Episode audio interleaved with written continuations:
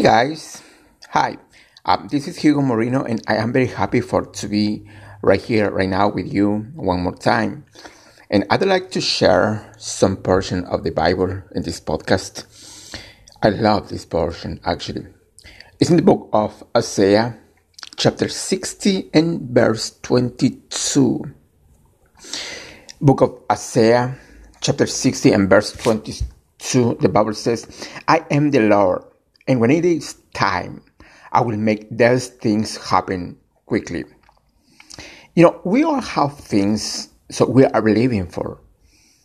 Maybe uh, you may have been passionate waiting, doing the right things, praying, thanking God, but you don't see anything changing. It looks as um, it's gonna take a long time to get well, or to break the uh, to break the addiction, to meet the right person. But no, you need to get ready. Because God says, when the time comes, I will do it quickly. It means God has ordained certain destiny moments in your life when He is going to do a quick work.